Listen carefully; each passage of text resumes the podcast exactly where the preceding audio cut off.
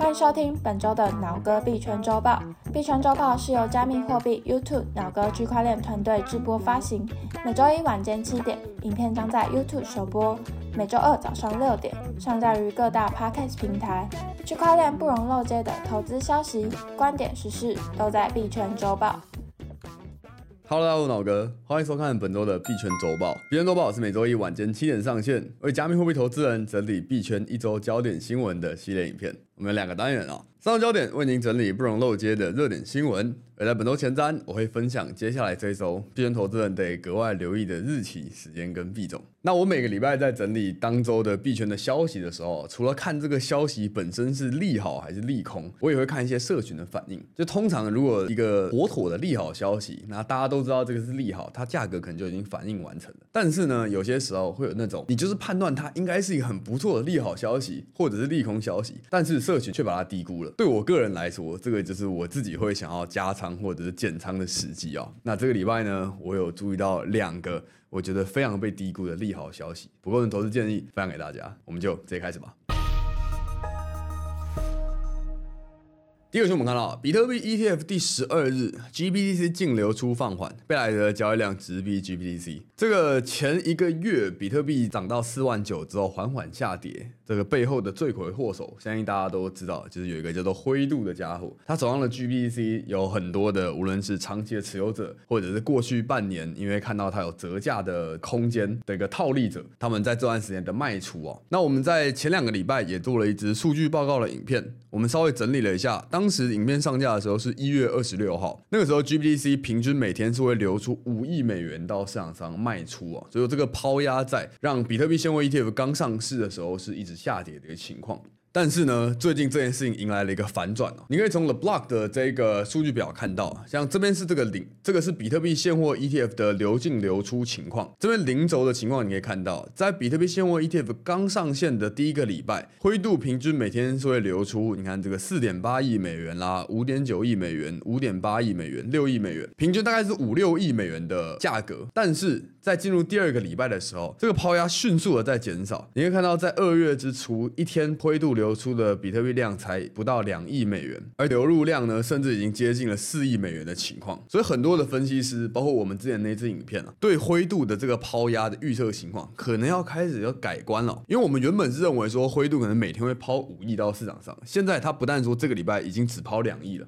当然这件事是变动的。这个趋势有可能是会越来越少，也有可能是会有稍微的调整。虽然说两种都有可能，但是这个抛压确实是蛮有可能是趋势越来越少的。因为你可以看到 GBTC 它的总持仓 AUM 现在还有两百亿美元，两百亿美元的比特币。如果你说他们大部分人都是想要卖出的，现在贝莱德的 AUM 才三十亿美元，你说他一天卖出个五亿、十亿美元，其实当时我都觉得是正常的。可是他才第一个礼拜就已经从每天流出五亿美元降到两亿美元，你觉得这个说明什么？我自己看到这件事情发生的想法是，可能大部分的人对于比特币现货 ETF 近期持仓量的均衡价的预期是错的。就是很多人之前都以为，你看灰度的这个手续费这么高，一点五趴，这么多的 AUM，一定会有很多想要立刻的出逃，可能会出逃到只剩下十个 billion 啊，可能一百亿甚至不到一百亿美元的情况。所以短线来说，灰度的 GBT 的卖压是停不下来的。可是数据告诉我们，仅短短一周的时间内，灰度的这个抛压就已经减少了这么快。无论它背后的原因是什么，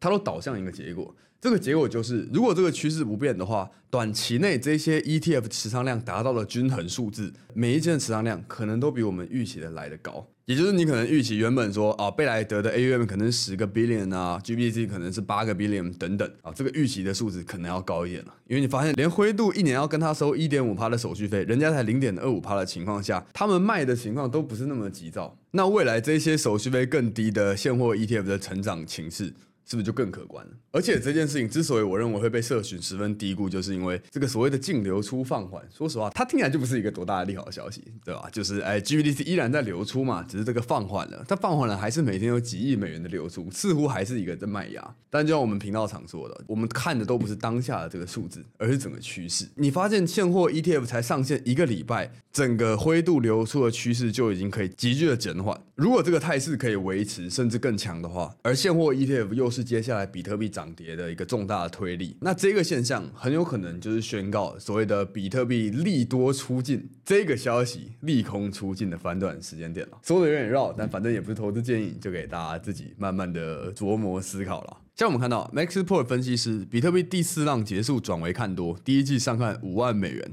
这个 Maxport 跟 10X 的 researcher 这个 Marcus 啊，日前已经改为看多比特币，并将比特币第一季结束时的目标价定在五万美元。这个上个礼拜的周报，相信大家都看到说，有很多的大佬的分析是比特币应该跌到某一个价格，他们才要抄底。其中呢，这位 Maxport 的分析师就是那位相对比较乐观的，他认为说跌到三万八美元就可以看多。他说他的指标是显示比特币后回撤到三万六到三万八的水平。那上个礼拜比特币确实也跌到三万八千五百美元。所以当时我们提到他的那一篇的时候，也是说，哎，根据他的看法，现在已经开始看多了。那这个礼拜呢，他强化了他这个看多的说法。他说比特币在这个技术分析上面的第四浪已经结束了，即将要进入第五浪是看多的情况了。那这个所谓的第四浪、第五浪呢，是技术分析里面的一个波浪理论。其中这个一三五表示上升，二四是修正下跌。这个技术分析的东西我们就不多说了。如果你想要详细知道 Marcus 的看多的理由，你这个报告它是付费买的，有兴趣的可以再去付费。但是如果你只是想要学这个技术分析的话，网络上应该都有更多的免费的资源提供大家参考了。有兴趣可以再研究一下。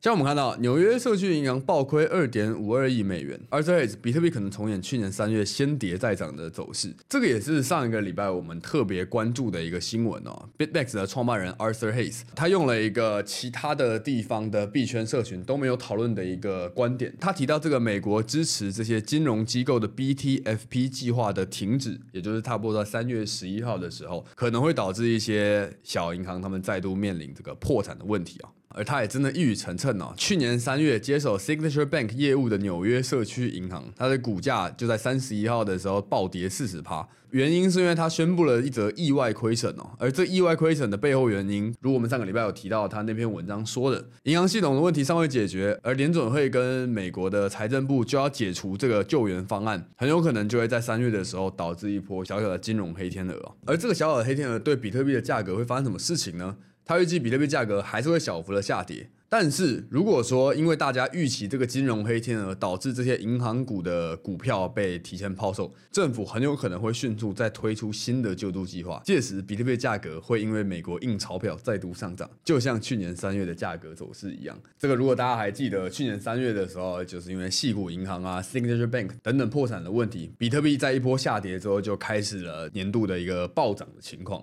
那 RCS 认为说，今年度很有可能有一样的事情发生。那值得一提的是，上个礼拜 Arthur Hayes 的预测是，他会在比特币在三万五美元左右的时候再抄底。那这个礼拜呢，有网友问他说：“哎，你是不是还是预期比特币会跌到三万到三万五千美元呢？”那 Arthur 在二月份是回答说：“现在要回到三十五 K 的几率已经比较低了，他已经把他的卖权给卖出，他转为说已经不再看空，已经准备就是随时低接比特币的情况了。”好，下一个我们看到 Google 放行比特币现货 ETF 广告，贝莱德富达灰度已投放，台湾不在范围内。这个 Web2 的科技巨头谷歌啊，曾经在去年十二月预告会在今年的一月更新加密货币相关的广告政策，并且已经在一月二十九号的时候正式开放广告商针对美国的加密货币信托产品啊进行广告。Google 将加密货币信托定义为允许投资者交易持有大量数位货币的信托股票的金融产品。那目前呢，如果你在这个搜寻栏搜寻 Bitcoin ETF ETF 已经可以发现这些大的机构的 ETF 的广告了。那有这些截图。那台湾地区，如果你搜寻 Bitcoin ETF，你是看不到的。这个可能是因为我们还需要金管会正期取得额外授权哦。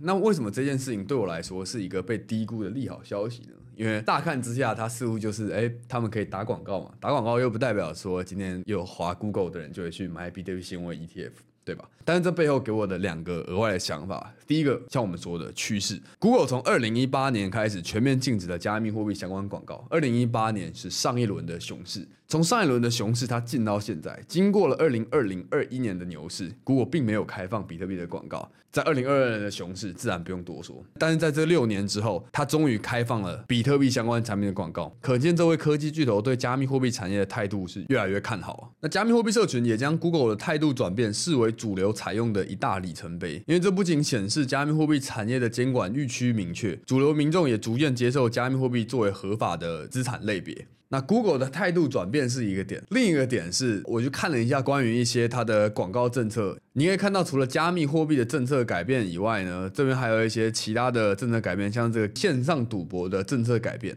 那当时我看到这些东西，我在想，为什么 Google 要禁止加密货币的广告？就是它作为一个平台，如果说今天这些加密货币商，它也是正常登记在某个公司，他想要下广告，他想要给 Google 钱，为什么 Google 要下一道政策说，哎，我们不能收你这个钱？就是你其实常常能够在一些网页上面看到一些很明显，它其实就是一个诈骗的广告。为什么这些钱 Google 收？为什么加密货币主题的钱？Google 就不收。我去稍微浏览了一下这一排之后的一个想法是，Google 很可能是在配合一些当地政府的政策的关系哦。像这个赌博的游戏政策，它所开放的地区，这几乎每一条有开放或者是不开放，它最后都会配一个地区。所以并不是 Google 的整个平台，他们现在说我就不想要收加密货币产业的钱，或者是我开始觉得说可以收加密货币产业的钱。更有可能的情况是，当地的政府是否限制 Google 去下这样的广告给他们的民众。就像 Google 现在的开放。其实是开放给美国地区的用户可以看到，也就是说，表面上是 Google 这一间科技公司的政策改变，实际上背后的运作有可能是当地政府的政策改变，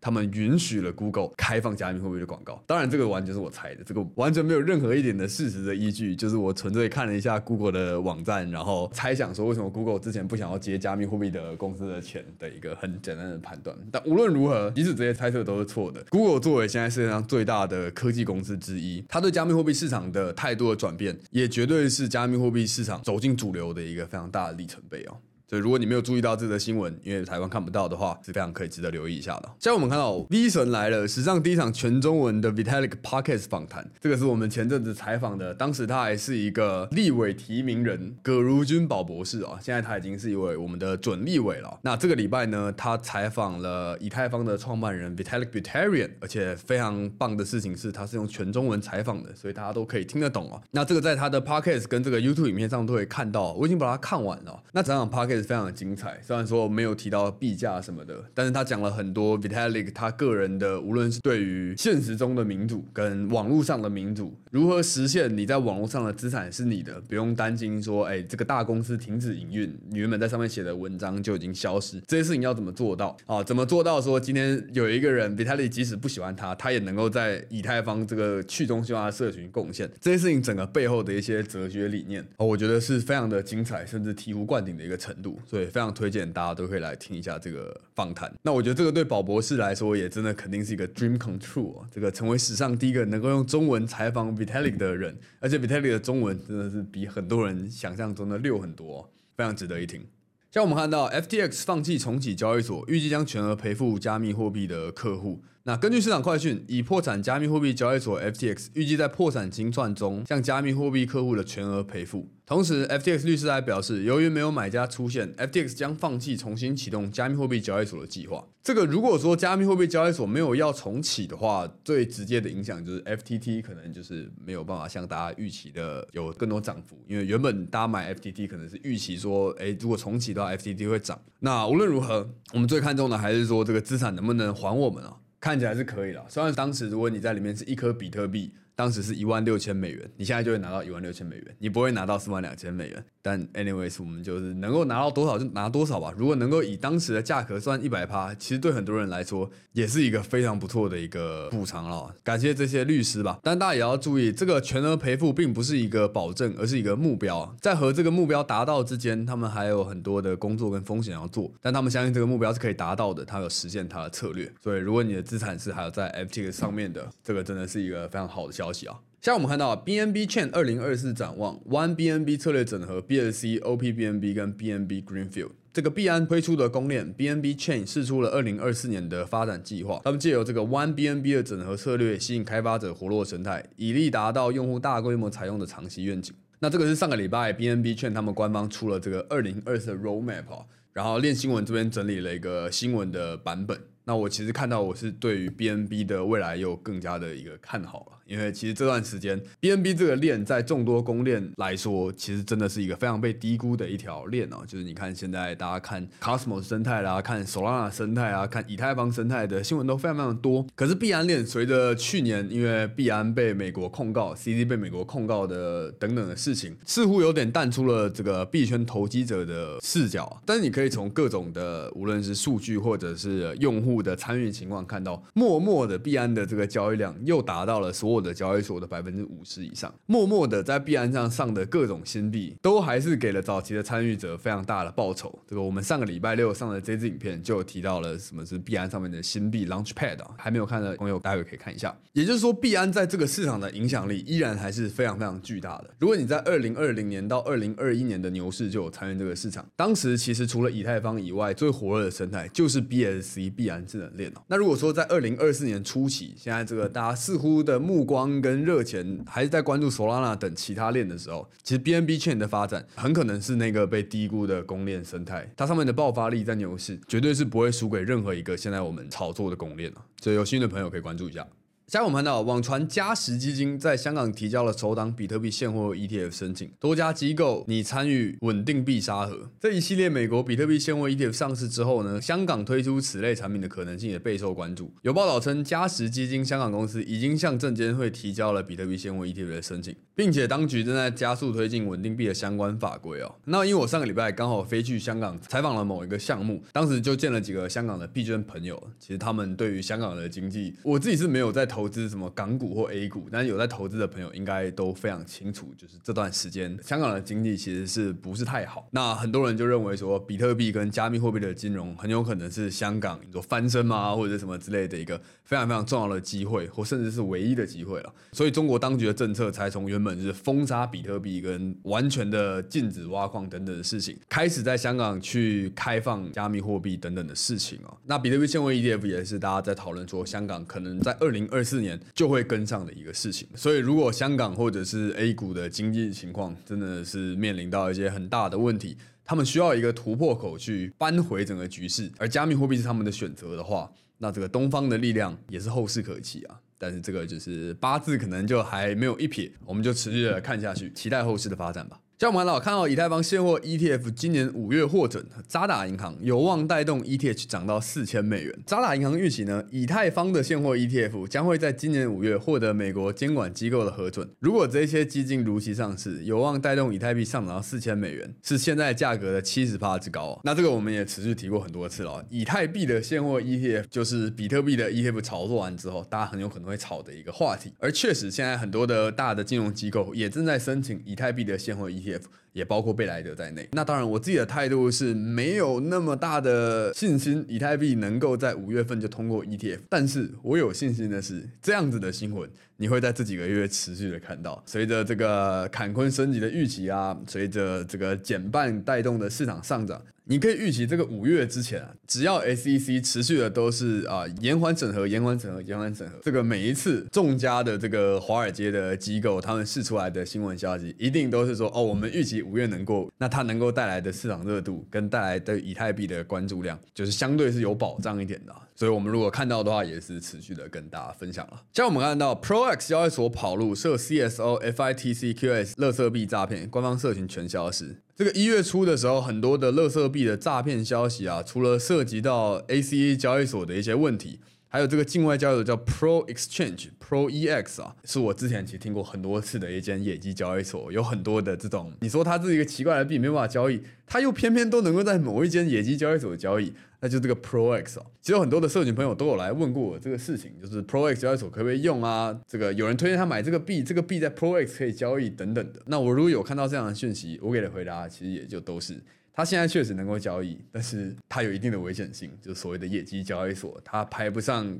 CoinGecko 的前几名，它排不上 CoinMarketCap 的前几名，这样子的平台，你就知道随时的谨慎小心哦。那现在呢，ProX 似乎已经关闭这个平台了。我没有认识任何人上面有在使用这个平台的，所以如果说你有使用的话啊，你很有可能需要寻求的是警方或者是一些调查机构的协助哦。那动区动区这边有整理说，如果你是这个交易所或者是这一些诈骗币的受害者，你是可以去填写这些表单，去警局做笔录，做这个自力救济的。那如果有需要的朋友，可以再看一下这篇的新闻。希望这样的消息能够让台湾的这个加密货币的诈骗能够再少一点，但重点还是我们自己投资人对诈骗的识毒的观念要好一点。所以我相信，把这里面看到这边的你，应该对这些都已经是完全免疫了。可是你的家人、你的亲戚、你的叔叔伯伯，他们在过年的期间，你们可能会聊到这样的东西，可以主动跟他们分享一下，说加密货币里面是有正常的东西，以及还有很大一部分的诈骗是他们必须要小心的。分享给你的亲戚好友吧。好，紧接着进入本周前瞻之前，如果你觉得我们的小记者跟剪辑师每个礼拜花十几个小时为大家整理这个加密货币的新闻，让你可以在十几分钟看完，对你有帮助的话，可以帮我们按个赞，鼓励一下，谢谢大家。好，第一个，我们刚才提到了坎昆升级啊，已经顺利上线 Sepolia，在二月七号这个最终的测试网就会完成，然后就会开始正式升级的执行了。那这个也是我们几乎每一个礼拜都会提到的这个 Danken 升级。它是对以太坊，尤其是 Layer Two 的交易成本，可以让它的数据可用性更更便宜，也可以解决扩展性问题。跟我们已经讲了好久的这个 Layer Two 的币啊，OP 啊，ARB 啊等等的，在过去一段时间已经有涨势了。那最近是一个平盘，在坎昆升级越来越接近的时候，相信随着这个五月份刚刚提到的以太坊现货 ETF，它的话题性应该也是会越来越高。有兴趣的朋友可以持续关注一下坎昆升级啊。下一个我们看到欢庆 BigGet 跟梅西迈入第二年合作的新手福利活动。通常我们看到这个大型的加密货币交易所，他们可能会签约一个国际的知名的运动明星，或者是签约某一个运动品牌。那首先你能够签到梅西，已经是一个非常不简单的一个事情了。你知道他可能是地球上最知名的一个人嘛？可能梅西或者罗纳多。足球是世界上最有名的一个运动，虽然台湾不是那么的有名。那 Bitget 不但签到了梅西，他们现在已经要进入第二年的合作了。那这个好消息，他们也试出了一些福利给新手朋友。如果你从一月三十一日到二月十四日啊，台北时间晚上十二点之前呢，在这段时间用影片下方的专属链接注册 Bitget，并且来到这个网站点选这个立即参与之后，你在这段时间你净充值到 Bitget 一百美金的话，他就会送你五 USDT 真钱，不是提。体验金直接送给你啊！如果你在这个时间的交易量有大于一百美金的话，他还会再送你十五到二十五美金。也就是说，这件事情这个你充进来是没有成本的嘛？那你这个交易手续费可能就零点零多少美元，你就可以赚至少二十美元，也就六百台币的新人红包啊！除了注册、完成 KYC、入金跟任意的一笔交易以外，没有任何的规则。那我们之前几个礼拜也有 Bitget 送钱的活动，当时很多朋友看到的是觉得说，哎，我完成了，这个钱怎么还没有发下来啊？那是因为你要等他活动结束之后，然后你要给他七个工作天，七个工作天之后，他才会派奖给你。那上一次的活动呢，这个奖励都已经派给大家了。如果你还没有收到的话，在留言区告诉我，我们可以帮你跟 Bitget 的官方查询一下。所以这个不用太担心啦。而且呢，我们还有这个 bonus，